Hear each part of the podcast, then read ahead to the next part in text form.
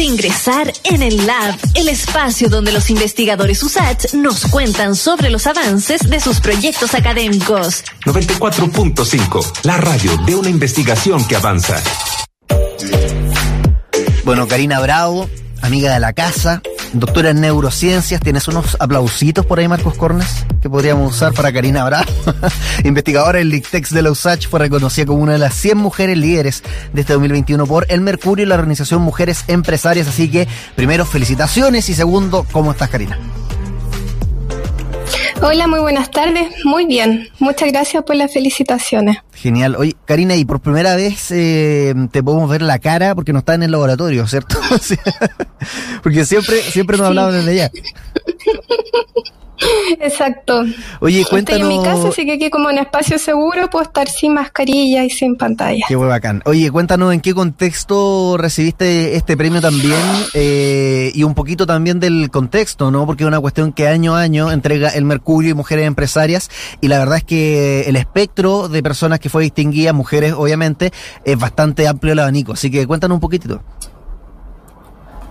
Sí, mira, eh, nos comentaron, porque la ceremonia eh, de premiación fue el viernes, eh, nos comentaron de que habían alrededor de 5.200 postulantes y en específico el jurado para el área de profesional y académica investigadora Estaban, por ejemplo, el editor nacional del Mercurio, el ministro de Educación, Raúl Figueroa, eh, gerente de Walmart Chile, gerente de 3M y muchos otros que tomaron la decisión.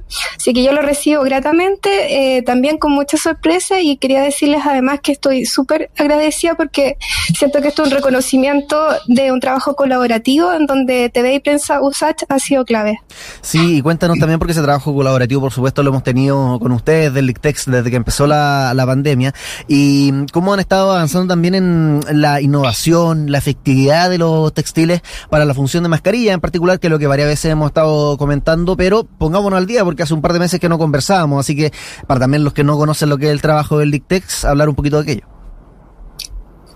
Sí, voy a hacer un recorrido un poquito histórico.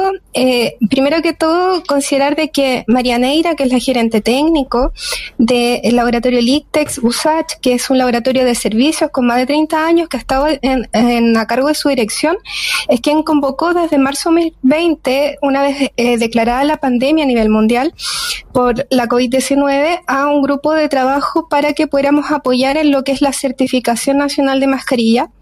Hasta el momento somos el único que hace la certificación a nivel nacional eh, y esperamos que esto eh, cambie pronto, que se avance, que vaya a regiones. Y eh, si me permite un momento, quisiera comentar específicamente quiénes nos ayudaron. Desde el Centro de Innovación de la Facultad de Ingeniería, José Arias, Lorena Victoria Durán, Héctor Valdés, Jaime González, el doctor Alejandro Gutiérrez, director, eh, y otras unidades también que participaron con nosotros, la PYME de la Universidad de Santiago, Departamento de Ingeniería Química, Ingeniería Mecánica, Equipo Campo Seguro, Comunicaciones de la Facultad de Ingeniería, en especial mencionar a Macarena Polanco, Radio, TV y Prensa USACH, la Vicerrectoría de Investigación, Prorectoría, inclusive tuvimos colaboración externa, Vicerrectoría de Investigación de la Universidad Católica, Facultad de Ciencia Física y Matemática de la Universidad de Chile y la Facultad de Ingeniería, en específico doctora Karin Saavedra. Entonces, en este tiempo, nosotros hasta septiembre del 2020 instalamos la capacidad abierta eh, para la certificación. Entre marzo y septiembre lo que hicimos fue instalar nuestra capacidad y a su vez certificar los proyectos que eran de eh, innovación COVID lanzados por Corfo y Ministerio de Ciencia. Mm. Por lo tanto, ahí iniciamos toda una red colaborativa entre estas entidades que son institucionales, más el Instituto de Salud Pública, para que por primera vez en Chile hubiera esta capacidad instalada y que fuera creciendo en el tiempo. Mm. Y una de las últimas cosas que pasó como hito es que hace un mes aproximadamente salió la norma publicada en Chile, que es la UNE 16683, como es chilena ahora se llama NH 16883 por el INN y eso marca un hito más por lo que ya tenemos oficializada una norma en Chile para el nivel quirúrgico, que es algo que nosotros habíamos estado requiriendo, pidiendo en la institucionalidad y también en el Parlamento. Eh, con eso ya tenemos un marco entonces para lo que son EPP y posiblemente dispositivos médicos regulados. Estamos a la espera que el Ministerio de Salud saque eh, la resolución anexada a esa norma eh, para saber cuáles van a ser las especificaciones que va a implicar esa norma. ¿Y qué pasaría, por ejemplo, tú ya dijiste, de hecho me leíste la mente porque va a ir justamente aquello, ¿no? Que hace dos semanas más o menos eh, se aprobó esta norma chilena. Eh, ahora tú hablabas de lo que están esperando del MinSal, ¿no? Y que yo entiendo tiene que ver con la regulación de las mascarillas de tipo quirúrgico. Si nos podrías contar qué significaría ese exento en particular que tiene, tendría que emitir el MinSal pronto y lo segundo, que es una mascarilla también de tipo quirúrgico, que es lo que la diferencia de todas las que conocemos.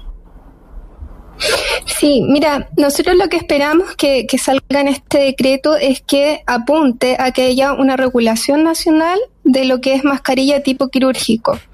Ya, eh, eso quiere decir de que esperamos que haya una regulación de que todas las mascarillas a nivel nacional cumplan efectivamente la función y seguridad que da el nivel quirúrgico y que esto pueda ser eh, ampliamente regulado bajo la, jurisprudencia sanitaria que tiene el Ministerio de Salud para que impacte también en lo que está entrando a nivel nacional y lo que está por comercio formal. Mm. Ahora, también eh, consideramos que es muy importante que esto sea eh, pronto, ya que la norma ya está publicada. Entonces, por una cosa temporal, necesitamos que esto ya se vaya regularizando.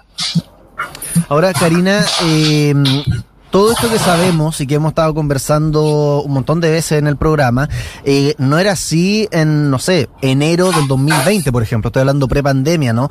Eh, ¿Cuál era el, escenario eh, previo a el COVID-19 en nuestro país? ¿Existía conocimiento sobre los requisitos que se necesitan las mascarillas para poder, digamos, para, para ser aprobadas en el uso que fueron diseñadas? No había ningún requisito más allá de lo que ya había de implementación nacional, de lo que es EPP. Pensemos, EPP eh, e son principalmente las N95 o las 25 y estaba intencionado principalmente para ambientes con polvo, que es algo de lo que habíamos conversado anteriormente.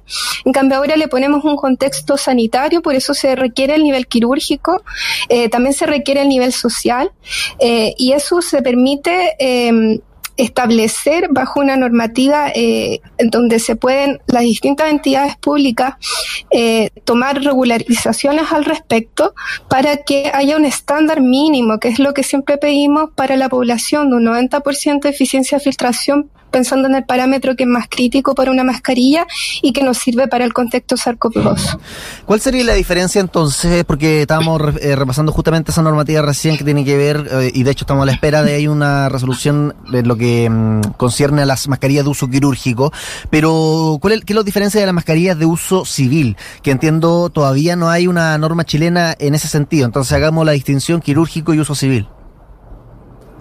Claro, si bien no hay una norma chilena, eh, lo que hizo en el estudio del área de dispositivos médicos con salud ocupacional del Instituto de Salud Pública, donde nosotros estuvimos contribuyendo como colaboradores junto al Ministerio de Salud, es determinar de que eh, se tenía que hacer una regulación de este tipo de mascarillas como dispositivo médico regulado. Ahora, Principalmente la certificación de tipo quirúrgico o civil o social tiene que ver con los contextos de uso. Una mascarilla de tipo social, independiente que sea hasta de telas, como le dicen, o de género, eh, de tres pliegues o KN95, N95, si son de uso social, son para contextos sin aglomeraciones y espacios abiertos.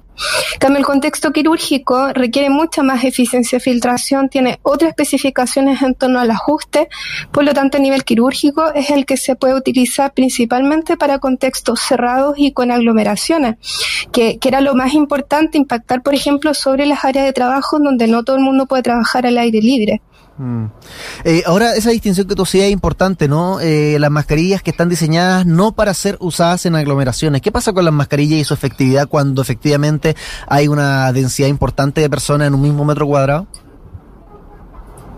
Sí, mira, parte de lo que nosotros probamos es la eficiencia de filtración y se emiten eh, aerosoles, que es la principal vía de transmisión. Que los aerosoles se inhalan y se exhalan en cada respiración y esos aerosoles son capaces de transportar eh, virus como SARS-CoV-2 y otros virus y bacterias.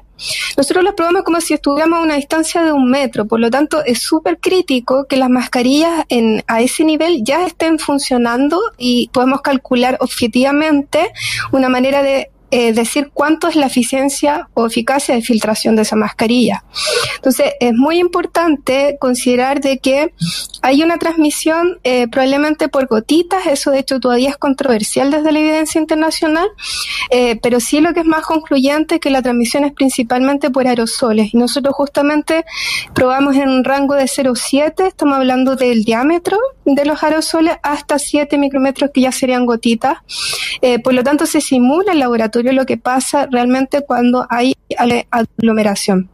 ¿Por qué hay una eh, disyuntiva ahí o todavía falta consenso respecto a las gotitas que entiendo que es básicamente un tamaño mayor de, de lo que saldría la mascarilla, ¿no? ¿Por qué hay un enfrentamiento todavía no se logra llegar a un consenso?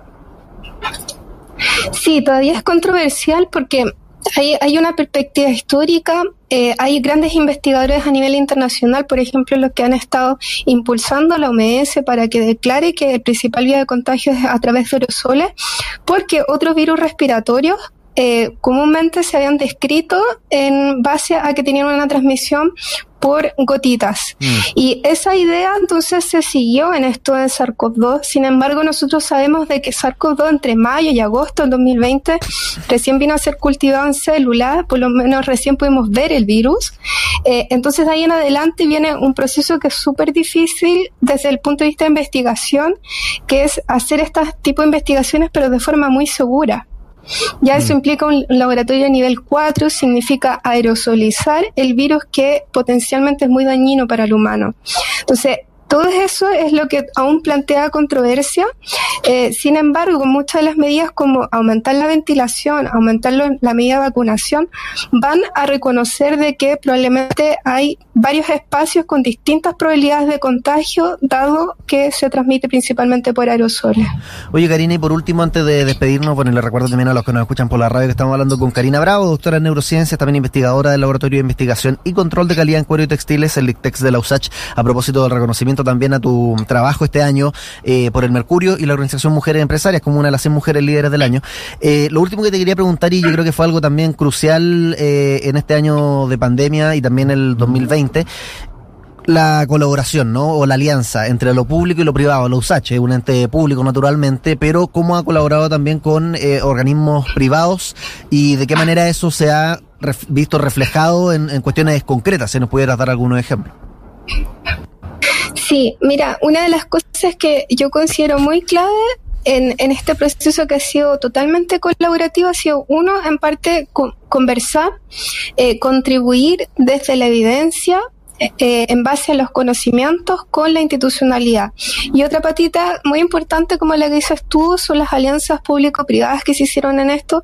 Y es muy importante porque, por ejemplo, aquí hay desarrolladores de pantallas faciales o se implementaron los primeros fabricantes mascarilla 3 pliegue N95 en Chile. Sin embargo, no tenían cómo medir cómo establecer de que realmente eran efectivos. Entonces, nosotros hicimos un trabajo en paralelo. Mientras instalábamos nuestra capacidad, nosotros pudimos ir midiendo lo que ya se estaba eh, respondiendo a nivel institucional, eh, privado, eh, para enfrentar la pandemia. Entonces, fue súper clave, fue muy clave el tiempo y fue muy clave también el llamado María Neira que nos hizo al principio de la pandemia. Genial, eh, Karina. Bueno, repetir las felicitaciones y gracias también por estar siempre con nosotros acá en Radio Sachi Santiago Televisión. Que estés bien. Muchas gracias, un gusto. Gracias por la invitación. Chao.